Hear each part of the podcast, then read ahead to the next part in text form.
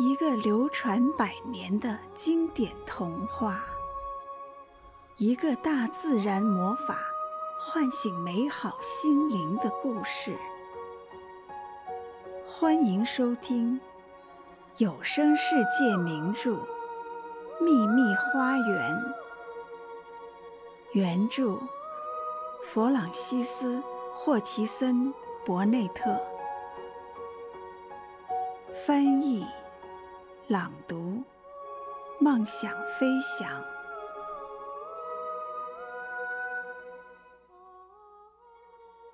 由于是天刚蒙蒙亮，玛丽就起床了，又在花园里干了一天的活真是又累又困。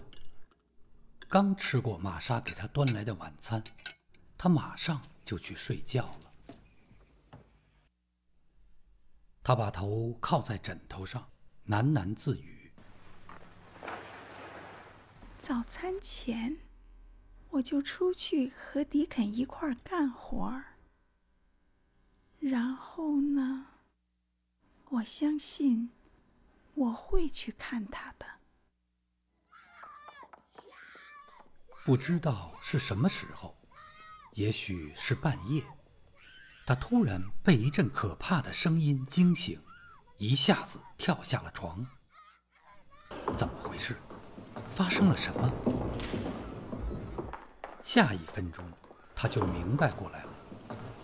只听到走廊里响起一片匆匆忙忙的脚步声，一道道门开了又关。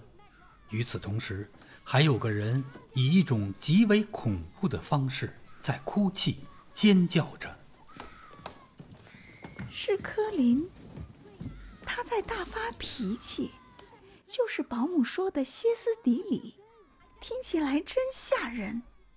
他听着这连哭带喊的声音，不再奇怪为什么大家宁愿一切事情都顺从他，因为这声音实在是太可怕了。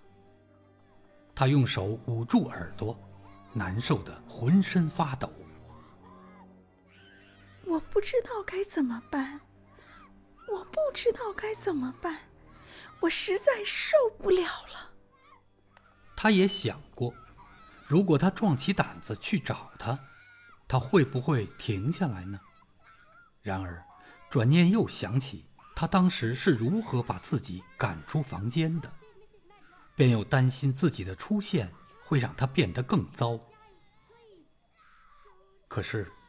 任凭他把手捂得再紧，也阻挡不了那可怕的声音。他恨死了这个声音，对他们感到恐惧至极。突然间，他的怒气被勾了上来。既然他这样吓自己，自己难道不能也去吓吓他吗？除了自己能撒泼，别人撒泼他还真的受不了。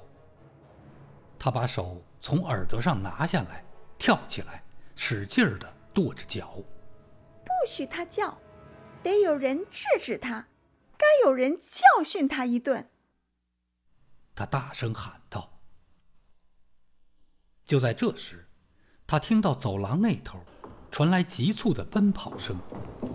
保姆推开门走了进来，他脸上现在没有任何笑意，甚至显得很苍白。他急匆匆地说：“他已经把自己折腾得歇斯底里了，这样会伤了他自己的。大家都不知道该怎么办好了。你过来试试吧，做个好孩子。他喜欢你。他今天早上把我赶出房间了。”玛丽愤怒地跺着脚。这个举动反倒让保姆高兴起来。其实来之前。他还担心看到玛丽躲在床单下哭泣呢。这就对了，你这样的表现就对了，你就这样去骂他，给他些新东西琢磨一下，去啊，越快越好。直到事情过去之后，玛丽才意识到这件事情有多么可笑和可怕。可笑的是，所有的大人。都害怕到要去指望这个小女孩。可怕的是，因为他们觉得她和柯林一样的差劲儿。他沿着走廊飞奔过去，离尖叫声越近，火气就越大。等他到门口时，心里的念头已经变得非常恶毒了。他砰的一声把门推开，径直冲到房间里的四柱床前。你给我闭嘴！你给我闭嘴！我恨你！这儿的所有人都恨你！我希望所有人都跑到宅子外面去，让你一个人在这里尖叫，一直到死。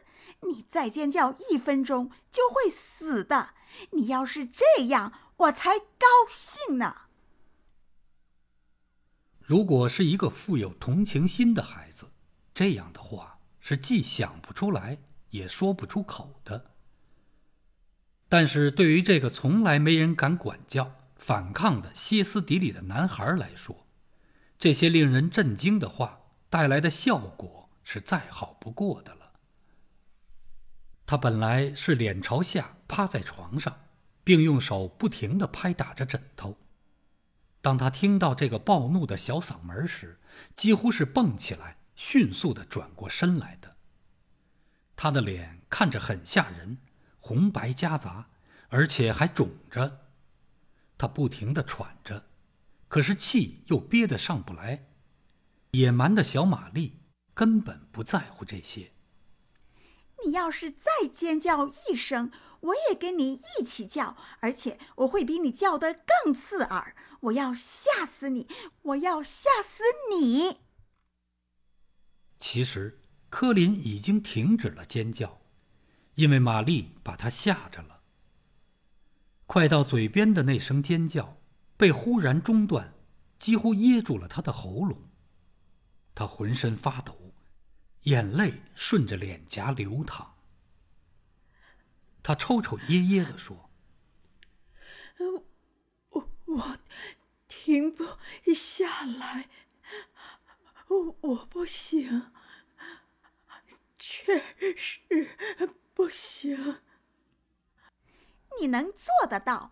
你的毛病有一半是歇斯底里和坏脾气造成的，就是歇斯底里，歇斯底里，歇斯底里。他每说一遍，就用力的跺一下脚。我感觉到鼓包了，我感觉到它了。我早就知道会这样的，我会变成一个驼背，那样我就活不成了。柯林哽咽着说：“说着，他又开始滚动身体，五官扭曲着，哭哭啼啼起来，但是没有尖叫。”玛丽毫不留情的顶了回去：“你没感觉到鼓包？要是你能感觉到，那也是歇斯底里鼓包，歇斯底里催生出来的鼓包。你那讨厌的后背，什么事儿都没有。”除了歇斯底里，翻过身让我看看。他喜欢“歇斯底里”这个词，这对柯林来说很有些莫名的威慑力，多半是因为和自己一样，从来没听说过这个词。他开始发号施令：“保姆，马上把他的背翻过来给我看看。”保姆。梅德洛克太太和玛莎一直站在门口，三个人缩成一团，目瞪口呆地看着眼前的情景，大气都不敢出。保姆畏畏缩缩地往前挪了挪，因为剧烈抽噎的缘故，柯林的身体正一起一伏。也许他不让我动他。他犹犹豫豫，低声说道。可是柯林听见了，他一边抽噎，一边努力挤出一句：“给，给他看，他一看就会明白的。”把衣服撩起来后，大家看到的是一副瘦弱可怜的脊背。每一根肋骨脊椎上的每个关节都历历可数。尽管表情野蛮严肃的玛丽小姐没有数，她只是弯下腰给他检查，显出一副既嚣张又老道的派头。保姆赶紧转过头去，掩饰自己抽动的嘴角，以免被人看出他正忍着不敢笑出来。足足有一分钟，现场鸦雀无声，就连柯林也尽力屏住呼吸。玛丽在他的脊背上上下下来来回回的查看，那专注的神情仿佛像是伦敦来的名医。他终于宣布：一个鼓包都没有，连针尖儿大的包都没有，除了脊椎骨上的疙瘩。你能摸到，那是因为你太瘦。我自己的脊椎骨也有疙瘩，以前也像你的那么突出，直到我开始长肉，都没能把它们完全盖住。针尖儿大的包都没有。你要是再说有，我就该笑话你了。除了柯林本人，没有人知道这种执拗的童言童语会对他产生什么影响。假如有人可以让他说出内心的恐惧，假如他敢于向他人提出问题，假如他有一起嬉戏的伙伴，而不是整天躺在一栋封闭的巨大宅子里，生活在恐惧的气氛中，身边的大多数人不仅愚昧无知，而且厌倦他，他就会发现，大部分恐惧和病痛都是自己造成的。可他是一直卧床的，脑子里仅仅想着自己，想着自己那些病痛和厌倦，一连几个小时、几天，甚至几月、几年。现在，一个愤怒、毫无同情心的小女孩顽固地坚持认为，她的病与自己想象的完全两样。她竟然觉得她的话似乎很有些道理。保姆小心翼翼。我一直不知道，他老是以为自己脊柱上有个鼓包，他的背柔弱，是因为他不愿意坐起来。我原本是可以告诉他那里没有鼓包的。柯林松了一大口气，略略转过脸看着他。是是。真的吗？是的，先生。我没说错吧？玛丽也大大的松了口气。柯林又把脸转了过去，只是为了让呼吸更顺畅些。他的抽泣风暴总算是平息下来了。他静静躺了片刻。大颗大颗的泪珠不停地顺着脸流淌，打湿了枕头。其实，泪水意味着他获得了某种奇特的解脱。此时，他又转过头看着保姆。奇怪的是，说话的口气再也不像印度小王爷了。你觉得我能活到长大成人吗？保姆并不机灵，也不是个心肠软的人。不过，把伦敦医生的话再重复一遍，他还是会的。只要你听话，不乱发脾气，多到外面呼吸新鲜空气，就很可能会的。柯林的脾气发完了，哭喊使他浑身虚弱。精疲力竭，似乎让他感觉到自己已经平和下来。他把手朝玛丽微微伸出去。在这里，我很高兴告诉各位看官，玛丽这头的火气也已经发泄殆尽，脾气平和下来，所以她也伸出手去，在半空中与他的手握在了一起。于是，两个人就算是和好如初了。玛丽，我要，我要和你一起出去。我不会讨厌新鲜空气。如果我们能找到，就在“秘密花园”四个字将要脱口而出时，他立即想起来什么，于是马上改口：“我会愿意跟你出去。如果迪肯愿意来推我的轮椅，我真的很想见见迪肯，还有小狐狸和白嘴乌鸦。”保姆把乱成一团的床重新整理好，又把枕头拍松，放回原处。然后给科林做了杯牛肉汁，给玛丽也倒了一杯。一阵情绪激动之后，玛丽也的确乐意吃喝点什么。梅德洛克太太和玛莎高兴地溜了出去。待一切都收拾妥当之后。保姆看似一副巴不得溜走的样子。作为一个健壮的年轻女子，她毫不掩饰睡眠被剥夺的不满。看着玛丽时，照样张开嘴大打哈欠。玛丽把大脚凳推到四柱床旁，握着科林的手。保姆说：“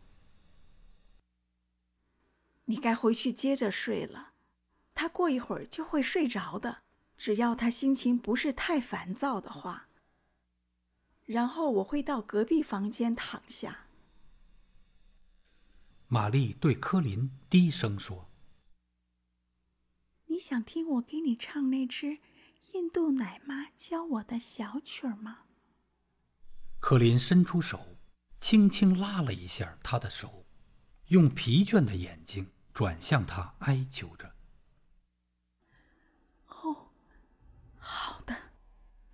小曲儿，多么温柔啊！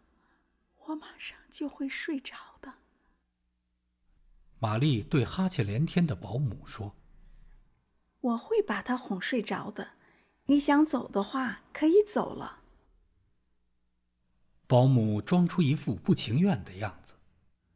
好吧，如果半小时后他还没睡着，你一定要叫我。没问题。保姆忙不迭地离开了房间。他刚走，科林又拉住了玛丽的手。我差点就说漏了嘴，好在我及时止住了。我不再说话了，我要睡觉。可是，你说过你有很多很多好事要告诉我。你有没有？你觉得你有没有找到？哪怕是任何一点儿进入秘密花园的线索呢？玛丽注视着他那张可怜的、困倦的小脸，还有那双肿胀的眼睛，不由得心疼起他来。是的，我想我找到了。如果你好好睡觉，我明天就告诉你。科林的手。剧烈的颤动起来。哦，玛丽，哦，玛丽，如果我能进去，我想我会活到长大成人的。你能不能换一下，不唱那只奶妈教你的小曲儿，而是像第一天那样，轻轻对我描述一下你想象中的花园里的情景？我敢说。我一下就能睡着的。好的，闭上眼睛。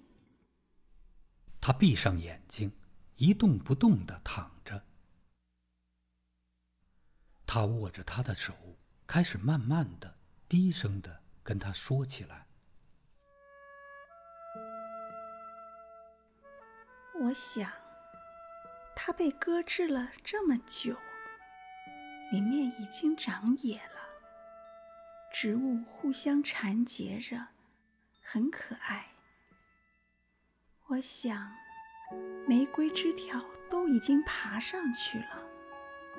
爬呀爬呀，直到它们从树枝和墙头垂挂下来，蔓延到整个地面，几乎像一重奇特的灰色薄雾。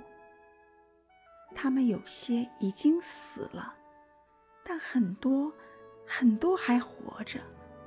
夏天到来时，会形成一道道玫瑰帘幕、玫瑰喷泉。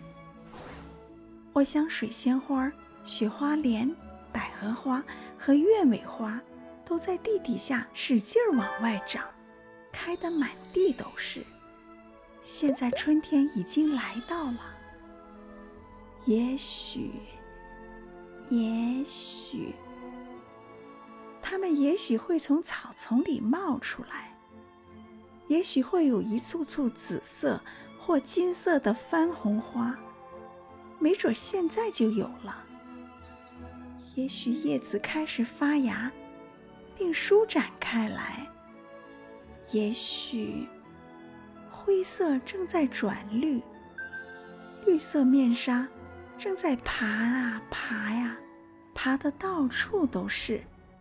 盖满了所有东西，而且鸟儿也进来四处张望了，因为它是那么的安全和宁静。还有，说不定，说不定，那只知更鸟找到了伴侣，正在筑巢呢。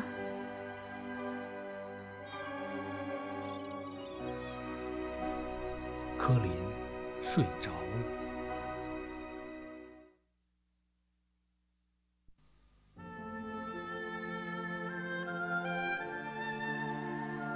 本集播讲完毕，感谢您的收听，再见。